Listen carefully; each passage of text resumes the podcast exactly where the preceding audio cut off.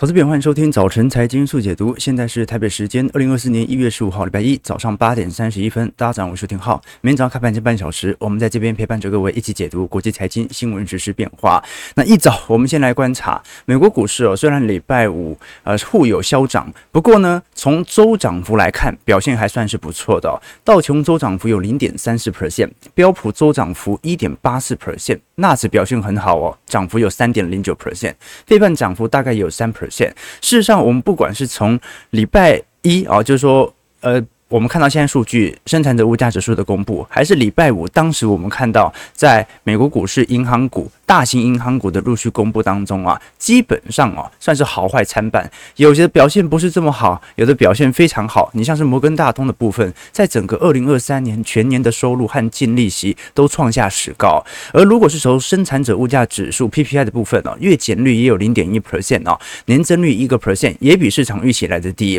所以不管怎么说，市场上现在的氛围哦。更倾向于把通膨因子、宏观因子陆续的抛下，仅仅就看今年经济的动能是否能够成功的软着陆。一旦成功软着陆成功之后，市场对于未来的景气复苏预期啊，就有可能持续的加成，让股票市场顺势的进入到主升段。事实上，我们从标普五百、标普四百、标普六百指数来做观察，会发现其实标普五百指数啊，基本上已经逼临前高一段时间了，基本上要突破也不是太难的事情了。从整条线形图，但是如果是从中型股的标普四百或者小型股的标普六百，你会发现走势看起来还是比较疲惫的。这足以说明市场上，即便对于今年美国股市七大科技巨头有一点极其过高的存疑哦。大概率也可能是把他的做多的心态移交到中型股和小型股区间啊，所以呢，如果做多情绪不没有变，只是那种资产的轮替的话，我们还是有行情的期待。只不过呢，我们都很清楚，我过去跟投资朋友提过，这个美国股市七大巨头之所以可以涨到这样，都是有原因的。因为从 EPS 层面我们做观察，只有红色线，也就是标普五百的 EPS 大型股的部分已经创下史高。去年二零二三年。即便上半年景气够差，但是你发现全年的 EPS 还是比二零二二年赚得多。可是我们看标普四百的中型股和标普六百的小型股啊，EPS 每股盈余都没有回到当时二零二二年中旬左右的水准。所以今天我们就从几个角度来做切入啊。首先就是因为礼拜五美国的银行股已经陆续公布财报，加上二零二三年台湾的金融股哦。整体财报以及营收也已经陆续公布。那么在总统大选之后，台北股市会何去何从？这些银行股会不会受惠于内部，不管是联总会升降级的变化，还是台湾啊新一任的这个总统当选人赖清德在未来新青安的加强版计划，使得贷款余额持续的增高？我们都很清楚了。基本上，呃，如果是从台湾房市的角度来做做观察啊，三位候选人基本上都对于房价没有太大的影响，唯一有的大。家顶多就是担心会不会因为两岸关系紧张而加强房市的议价空间。但目前来看呢，哦，从一月十三号举行总统大选以后，现在看起来好像不管谁当选总统啊，也不太容易刺激到北京立即对台动武啊。所以呢，我看好像是前天吧，哦，这国台办的回应哦，哦，他还蛮肯定台湾民众的，有六成民众啊，这个并没有投给现任执政党，这代表有六成民众。反台独啊，可以这样的解释哦，哦，所以看起来，如果短期内没有那种两岸因素的侵扰的话，那么如果加强版的清安正式实施之后，会不会造成台湾银行股有更显著的拉抬呢？今天来跟大家做一些观察，从美国的银行股、台湾的金融股以及整个选后市场的格局来跟大家做一些留意哦。首先，我们过去跟投资朋友提过，从过去三次的政党轮替的经验呢，你实在是看不出来对于台北股市有什么特别显著的影响。不管是蓝营绿营，它基本上都完全取决于整个大环境的变化。通常啊，总统大选前的一周和两周是非常容易进到台。台北股市的短线高点了。从上礼拜来讲，的确如此。上礼拜量缩的很明显呐、市场都都在等待这个不确定性正式的消失。那当绿营胜选以后，通常比较愿意期待的，大概率也就是地缘政治受惠股。那事实上啊，如果你观察现在全台湾的半导体概念股啊。几乎啦，可能少数剔除几只，比如说联发科以外啊，大多数都是半导体受惠股。为什么？因为就是地缘政治越紧张，越有利于台湾半导体的带货潮。要不然从一八年以来，为什么台湾经济啊有非常显著的拉抬力度？这就来自于美方美系的订单快速的拉抬。事实上啊，你会发现，即便如此，很多人说，那两岸风险会不会由于利云的持续执政啊，加上赖清德个人的色彩，使得海外资金投入速度因此而放缓呢？这也不一定。我们按照过去几次的经验呢，台湾历年外资的直接投资，我们讲的 FDI 哦，基本上是不受到政党轮替的影响。很多人说啊，这个外资从二零二零年就开始没有进行台北股市大规模的买超，是因为绿营执政的原因。那事实上，呃。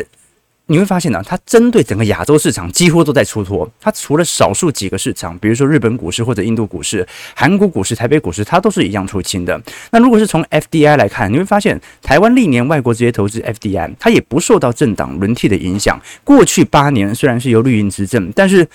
台湾的 FDI 却有陆续的提升哦，也就是它也没办法完全把它归咎于两岸的关心紧张。那换句话说，我们过去已经跟投资朋友聊过了，不管这一次谁当总统。他都能够享有 AI 狂潮的顺风车啊！不管是谁，他都会让股台北股市享受主升段，而且享受这一条啊经济扩张的政治红利啊！我们过去跟投资朋友提过，零五年到零七年，当时是 NB 的换机潮；一三年到一五年是手机的换机潮；一六年到一八年是我们看到中国去美化或者美国去中化；二零年到二一年的疫情红利，那一直到现在就是属于 AI 浪潮，AI 成长。那在大选过后哦，基本上。整个政治选情对于台北股市的影响，就台湾选举来看，影响都不是特别大。真正有影响的是美国在今年十一月份所举办的选举啊。我们通常跟投资朋友聊过，美国在大选前后一年的报酬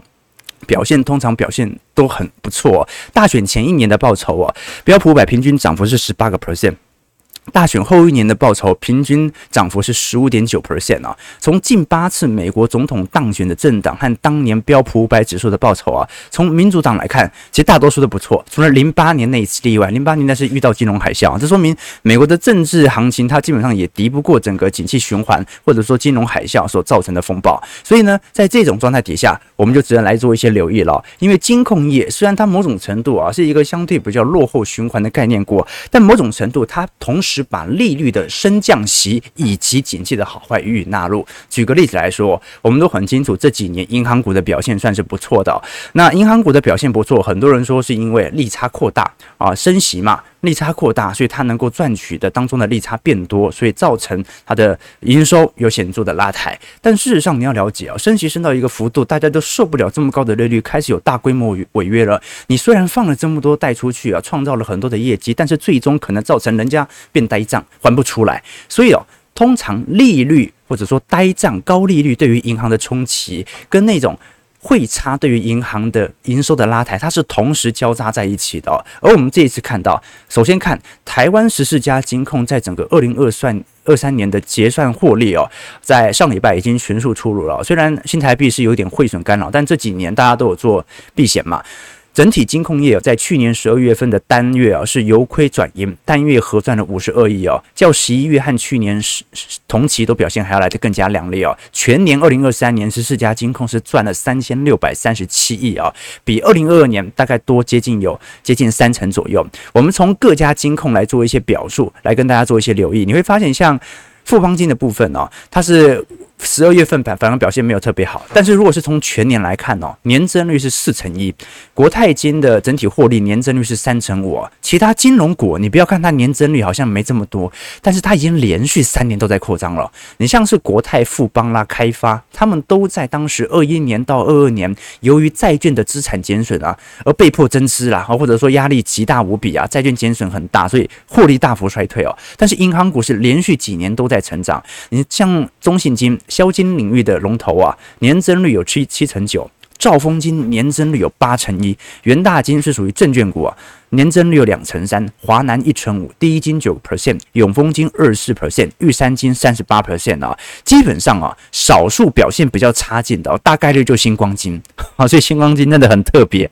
啊，这已经多久了啊？可能有长达。这个五年到十年的时间呢、这财报一直表现都很不亮丽，而且在整个投资决策身上哦，其实也面临非常大的错误啊。比如说，它过去有在整个二零二二年中旬左右啊，新兴市场主权债占它总债券的，应该讲占它总净值的比重啊，接近是八成啊。太多债券都是放在新兴市场债了，那市场波动又因此而加大。好了，那在这种状态底下，我们基本上可以分为三个面向。第一个就是属于寿险业，寿险业的归来，它很明显是因为二二年基期太低，好，当时呃受到债券的资产减损，被迫采取 AC 分账以后啊，好，尝试的把债券说把它认列为持有到期嘛，所以债券短期内的亏损涨跌已经不影响到它了，所以对于寿险业来讲，它能不能复苏，它就看一件事情，就景气好不好？为什么呢？因为寿险业哦，它基本上取决于两大资产的复利效果，第一就是保费收不收得多，第二。是它的资产增值的复利，就它的投资绩效好不好嘛？啊，那如果它的保售很稳，保费很稳定，但是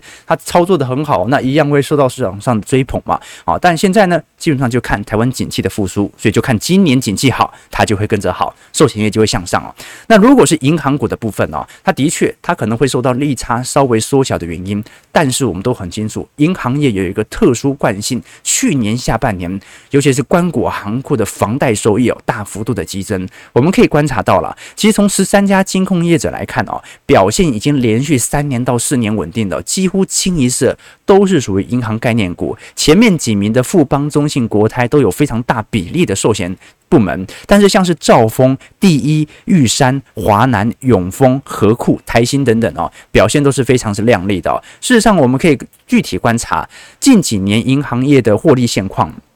表现都很不错，银行业的近年获利情况，去年是赚了四千八百九十亿哦，创下历史新高。诶，去年景气其实上半年不太好哦，企业的贷款其实有稍微萎缩哦，但是谁救了银行业呢？好，政府救了银行业。好，去年下半年的新青安政策对于银行业有非常显著的拉抬效果，所以，我们寿险业哦，它的殖利率可能保持稳定，但是它可能很难回到二零二一年当时的龙景了。但是银行业几乎可以肯定哦，啊，你只要没有特别亏损的，获利保持稳定的，或今年是年增的。配息一定创历史新高，好，银行业现在表现非常之亮丽了。那当然啦，这个新青安政策的贷款呢，它主要还是有利于关谷行库稳定的发展。举例来说，我们以兆丰银来看，好，兆丰金是标准的关谷行库，那当中它主要营收来源都是来自于银行部门。我们看得很清楚啊，它在房贷部门的部分呢，还是有非常稳定的增长的条件呢。从前年啊，大概是四百三十二亿啊，上行，哎，不好意思，二季度四百三十二亿啊，上行到四百三十四。亿啊，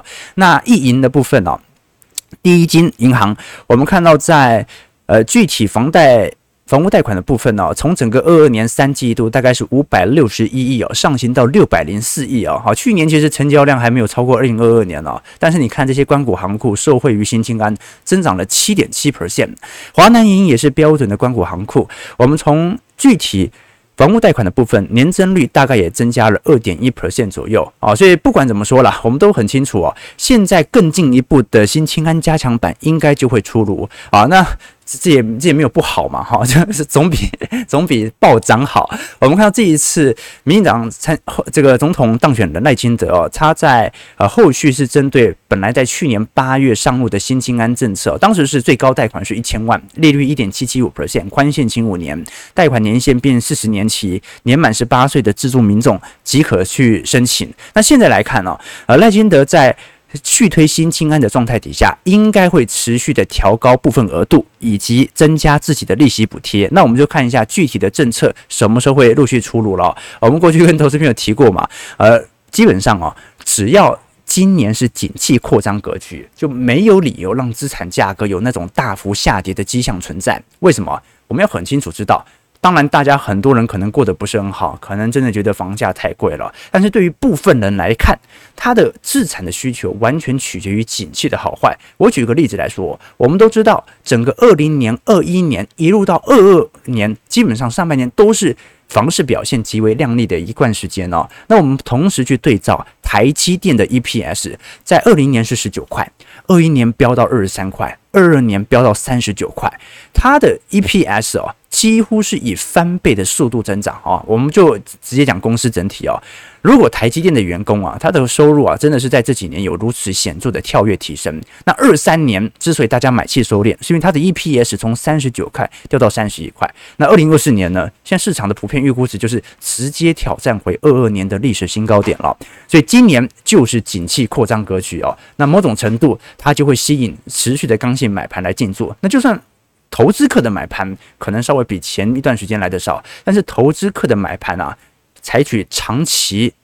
持有啊，以收租的方式的可能性其实也很高啊。其实我们回顾在过去一整年的房市表现啊，从均价来看，大家不要觉得说，呃，这个价格涨幅不是特别明显，因为量缩原因，其实涨幅也蛮高的哦。尤其大家都很清楚嘛，这个南二都哦，这一波由于赖清德当选之后啊，可能会有更进一步的呃这种庆祝行情。我们从吉家网六都行政区在去年 Q 三和 Q two 的涨幅的前几大地区来做排行，会观察。表现最亮丽的，其实就是台南市的中西区啊。如果是把二季度跟三季度来做同整的话，单价是从二十三点五万上行到二十六点五万，涨幅是十二 percent。然后这个涨幅排行榜是第一名啊。那第二名是桃园的新屋区，从十九万上行到二十一万，涨幅九个 percent。第三名又是台南啊，涨幅有七点九 percent。那接下来几名是桃园的杨梅，再来是竹北。大溪、楠梓、冈山、丰原、中立，所以你不要觉得说去年好像上半年这个房市交易量也没有多大的提升哦，啊，你至少从房市交易量拿来跟单价做对照起来比较起来看哦，这个单价上行的速度还是非常之快的，尤其在南部各大县市哦，现在拉抬速度还是非常明显的。那如果我们是从整个 Q 三对 Q 三，也就是把去年的三季度对前年的三季度，二零二三年的三季度拿来对于。二零二二年的三季度来做对比哦，涨幅最多的是新竹市啊，涨幅是高达一成八，单价从二十七万上行到三成二。台南市中西区的部分哦，涨幅是第二名，从二十二万上行到二十六万。新化区的部分从十八万上行到二十二万，涨幅也是十七 percent。再就是桃园的大溪、高雄小港、台北市中正区、桃园新屋。高雄冈山、台中丰原，好，新北的板桥，啊，基本上啊，你看看到呃前几名的涨幅双位数字都是很正常的啦，所以我们必须承认哦，从单价层面来看，还是有非常显著的拉抬效果。那如果我们从整个二零二三年的呃新建案的推案区哦，你不要觉得说，诶，可是好像南部地区就没有受到这么大的欢迎。你看总销金额前几名几乎都是台北、新北、台中，好，前几名你看很明显是松山。好，台中的西屯，然后接下来是土城、三重、大安区，台中的北屯第六名。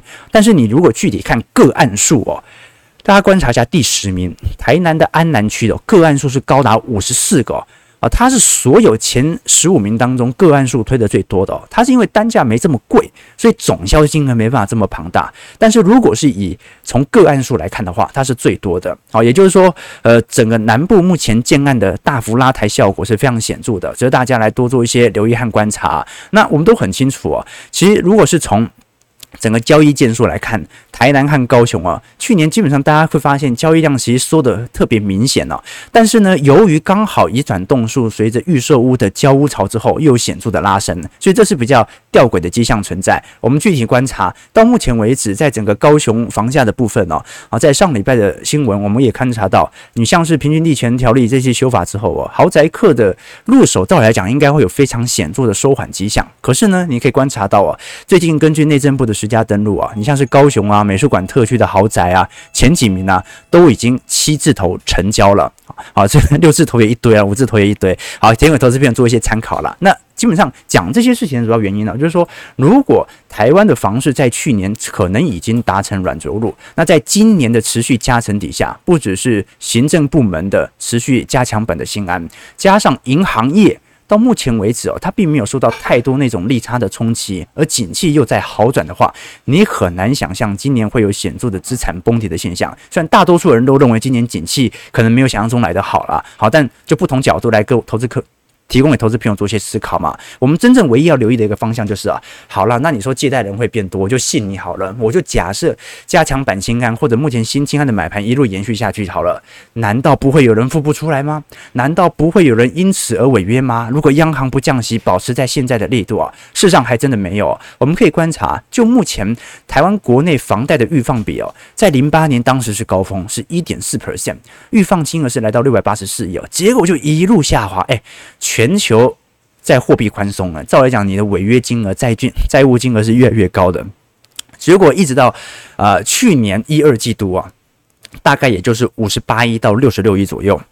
现在预放比是多少啊？零点零七呀。这一百个人不到零点一个人违约了啊！这个当时在零八年是一点四啊。好，所以 你可以观察到，现在整个台湾，即便过去台湾央行也采取了部分的升息，但是几乎没有人因此而采取大规模违约，这是我们所观察到的一个迹象。提醒投资朋友做一些思考啦。事实上，我们必须了解说，现在不管是股票市场行情哦，还是从房市行情，或者从资产价格的行情哦，都会习惯被市场上的讯息给蒙蔽啊。也就是说，你可能看。一个单条的讯息就可能被因此影响，认为房市一定大好或者一定大坏。那我们希望借由不同的方式来跟投资朋友了解哦，今年的银行股配息会很亮丽的啊，寿险业看的是景气。证券业之后就看成交量嘛。那其实今年银行三业表现应该都不错。那你可能会觉得，可是银行股的股价不便宜，没错，因为它已经连续几年获利都表现不错，所以你可以依据它的乖离周期的上下来进行资产的投移即可哦。但是呢，不要因为一条单线性的关系，像这几天有很多人对于总统大选有一些疑问啊，当然是对于财经的问题有一些疑问啊，都是用那种单条线性的关系来质问我。但是呢，有时候你要解释一个问题，你又没办法两句话回他。所以呢，大部分大家的问题哦，我通常都拿到直播上来讲啦。好，今天的主题也是这个原因呐。我曾经跟投资者分享过，呃，不管是收益或者损失啊，为什么对于投资人的判断或者决策影响这么大？可能你觉得一条新闻或者说短期内行情的变动，就会改变你整个投资的思考和观点啊。我举个例子来说好了，这个之前小编问我的问题啊，他问我说，什么样的老鼠有两只脚？那我就想了一下，一时答不出来。他说米老鼠，然后他又问我说，什么样的鸭子有两只脚？那我当然很快的回答嘛，就唐老鸭。然后他说不是，所有的鸭子都是有两只脚。这个就是那种快思考和慢思考的区别啦。就是说，大多数的人，我相信这个大家回答的应该都是啊，这个这个唐老鸭了啊，应该吧，应该吧啊。但是呢，就是说，有时候你可能先有一个概念，以后你就觉得哦，好像。所有的讯息都变成利多，所有讯息都变成利空。其实利多和利空完全看市场的解读。我们看的是宏观的周期，而这个周期影响到金融股长期上下。你不要觉得单纯是利差或者债券的资产减损有多少，现在已经 AC 分账了，完全最后取决于景气的变化和方向啊。OK，好，那最后我们看一下，在美国，呃。金融股的一个部分呢，我们都很清楚，在礼拜五所公布的金融股当中啊，公布的财报其实并不是特别多，但是算是好坏参半啊。我举个例子来说，你像 JP Morgan，它的总营业收益哦是高于预期，但是 EPS 并没有显著的亮丽。不过呢，全年来看还是不错啦。美银的部分呢，啊，EPS 表现也不是特别好，但富国表现又不错。花旗就直接就裁员了啊，花旗表现相相对来看是比较差劲的啊。我们先从股价层面来做观察好了。基本上啊，市场上本来就预估第四季会因为基期的原因稍微走皮。为什么？大家都很清楚，今年第三季 EPS 很亮丽哦，所以按照季增率本来就会适度的走皮。那再来是 KBW 银行指数的表现哦，其实在今年一季度到去年四季度左右。基本上涨幅相对来看是整个二零二零年四季度以来的新高，所以呢，基本上市场上并没有针对这些金融股所采取的财报而进行显著的抛售。从华尔街四大银行整个二零二三年的净利息收入来看啊，还是高达了两千五百亿美元。基本上啊，大多数投行表现都不错，只不过是短期内高于预期或者低于预期的区别而已哦。我们从实体净利息来看，一样啊，跟台湾银行业几乎一模一样。都是创下历史新高，哎，大家还记得去年发生什么事吗？去年系股银行危机，哎，但美国股市四大银行它的利息收入创下了历史新高。好，那它要同时要把控好啊。它利差扩大，当然会赚的变多，但你也要了解啊，它一定会有部分的呆账会因为随着利率的升高而受到影响嘛。我们看 JP Morgan 的部分哦，虽然在整个三四季度啊，整体营收有适度的递缓啊，但是全年来看呢，在二季度左右还是创下了非常亮丽的表现。那花旗的部分比较特别，花旗的部分哦，虽然表面上它是宣布直接采取裁员两万人，我们都很清楚，花旗其实在全球的员工非常多，花旗以前在台湾招非常多的 MA。储备干部啊，好，大概总员工人数啊是二十二万五千，呃，二对二十二万五千人左右啊。那宣布裁员两万人，也不过就让员工数回到二十万人，所以比例第一个没有想象中来的这么离谱啊。那第二点啊，这个花旗到底是不是因为它的营收的显著亏损受到影响？其实并没有哦，花旗本身的表现并没有想象中来的差，它的确第四季是有适度的亏损，可是利奇。利差的扩大，它的表现基本上是没有比二零二二年差多少的哦。你表现也没比二零二二年差多少，那你裁员裁那么多干嘛呢？很明显，他在进行在市场上有利空的时候啊，向股东会来宣誓要进行成本总结，他要把成本给压低，以此打造更加亮丽的获利表现啊。我个人是这样认为的，并不是因为它有多差。事实上，我们从全美的裁员潮来看呢，我过去跟投资朋友提过，早就已经到尽头。你当然可以挑一两个新闻说啊，现在裁员很严重啊，好恐怖啊。但是从整个趋势来看，美国的裁员潮早就在二零二三年的一季度已经完全见到顶点了。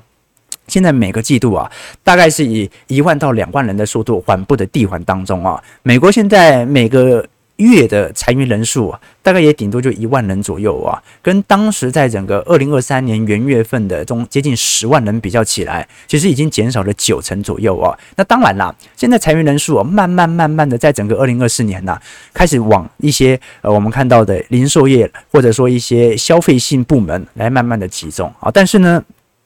影响不是大，为什么？因为这个体量非常高嘛。提供投资朋友做一些思考和留意啦，这个是给大家所观察的方向。那当然了，投资人也会担心说，那银行业难道都不担心吗？当然担心啦，只是担心的不是这些大银行而已。我们可以观察到，最近彭博士哦，根据美国私人信贷部门当中哦，呃，全体的贷款机构来进行样本调查的统计哦，那现在市场普遍都认为哦，高利率对于借款人的影响，让这些银行业其实感到担忧。我们接近有百分之七十的。基金经理人是认为哦，利率是未来十二个月是否有显著回报的主要挑战。而在管理基金和安排贷款的普通合伙人当中，只有百分之四十的人同意这样观点呢。所以首先呢，就是说市场投资人的确是有一点过度担心。那银行贷款者的部分呢？呃，不到五成的人会担心这个问题，那也很好理解，因为现在大银行的流动性还是非常之充裕的。我们都很清楚，去年的 SVB，也就是矽谷银行倒闭之后啊，美国银行界啊发生了小银行全倒、大银行吃饱的现象，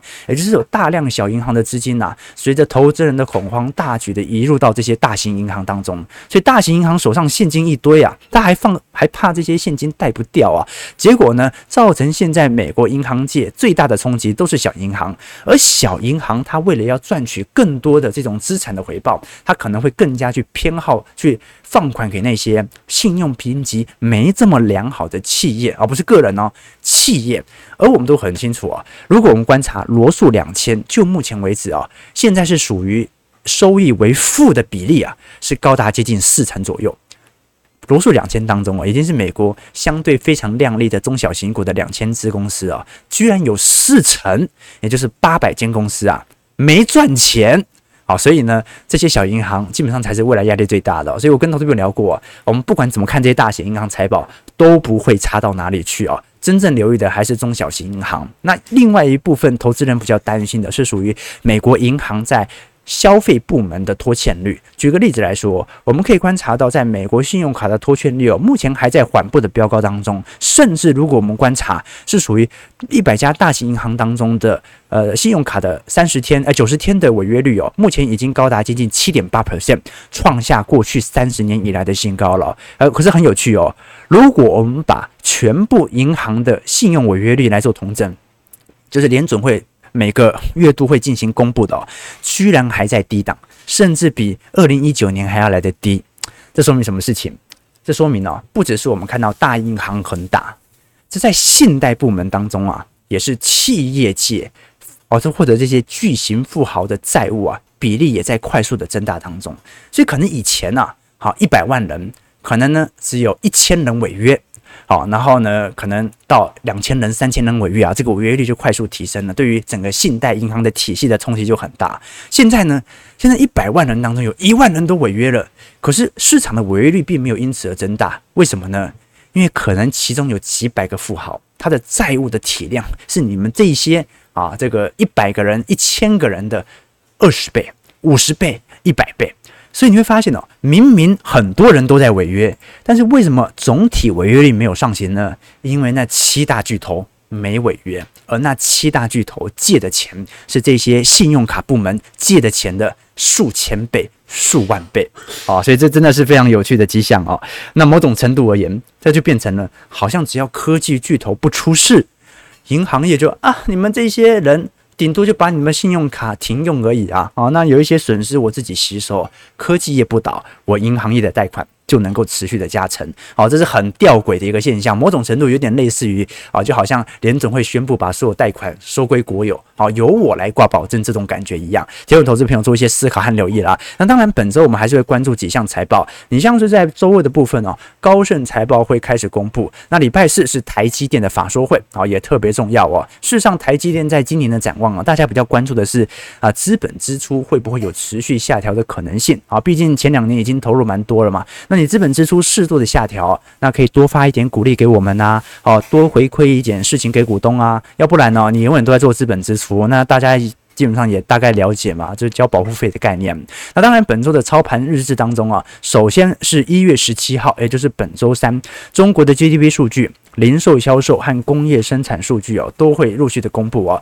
那市场普遍预期，整个二三年的中国经济成长率大概在五个 percent 到五点四 percent 左右，五趴没有太大的问题哦。但是呢，我们过几天会来跟投资朋友追踪哦。这个房价的下跌是加剧着消费者的不安全感，零售业可能会因此而放缓。我们要看一下整个二零二四年它的经济展望哦。再就是美国第四季银行，刚才讲到嘛。包括大摩和高盛在明天晚上都会公布第四季财报。那普遍来看哦，呃，大部分的投行表现是好坏参半了，但是就是最谷底已经度过了。再是美国零售销售数据哦，十二月的零售销售数据预估会增长零点三到零点四 percent。那零售额的持续成长哦，啊，如果它还在成长还在正值的话，那几乎我可以肯定，那就软着陆了嘛。啊，如果一月份、二月份也是正成长，那。甚至连降息都不需要了，所以哦，最好是怎么样？十二月份表现还不错，一二月份刚好借在零轴，消费快要不行，快要不行，三月份才有降息的理由。要不然按照目前情况哦，如果销售意外下滑的话，市场就会加注鸽派的押注；但如果销售意外的强劲，好，那我们可能会看到联总会真的会延后降息的可能性。听众投资朋友，好，我们看一下台北股市在大选第一天。你看大选结束后第一天，台北股市的反应，台北股市上涨九十五点了，今天预估量能三千亿左右，有点回归，收在一万七千六百零九点。OK，对对对，今天要到五千亿，今天怎么可能到五千亿呢？对不对？地缘政治风险好像只有台湾人不紧张，对对，本来就是这样，对不对？过那么久了，OK OK，所以不管如何啦，我们都很清楚，现在整个。台北股市的市况就是这样子。如果是只要把两岸风险给剔除以后啊，就看基本面了。那我对基本面的态度已经很明显了，就供投资朋友做一些参考和留意了。那礼拜一讯息都比较多，我们是稍微跟大家梳理一下各大讯息来源的概况，也跟大家稍微解惑一下，为什么我们在今年整体金融股的行情，为什么配息金额几乎在银行业的部分是一定比去年高的。好，这个就是来自于不管是呃在财政政策面的一个辅助。或者是银行利差扩大所造成的影响，那其他部门像是寿险业或者证券业的，证券业当然看就成交量嘛，就看一下我们贡献多少营收了嘛。那另外一部分寿险业的部分，你也不要觉得说好像啊这个债券一涨它就 OK 了，没有，它最后是看的是景气啊，它的资产的复利是一回事，但更重要的是保费要进来啊，保费怎么进来呢？啊，景气大好就可以了，大家就买的保单就变多了。听众投资朋友，如果喜欢我们节目，记得帮我们订阅、按赞、加分享，我们就。明天早上八点半，早晨财经速解读再相见。祝各位投资朋友开盘顺利，操盘愉快。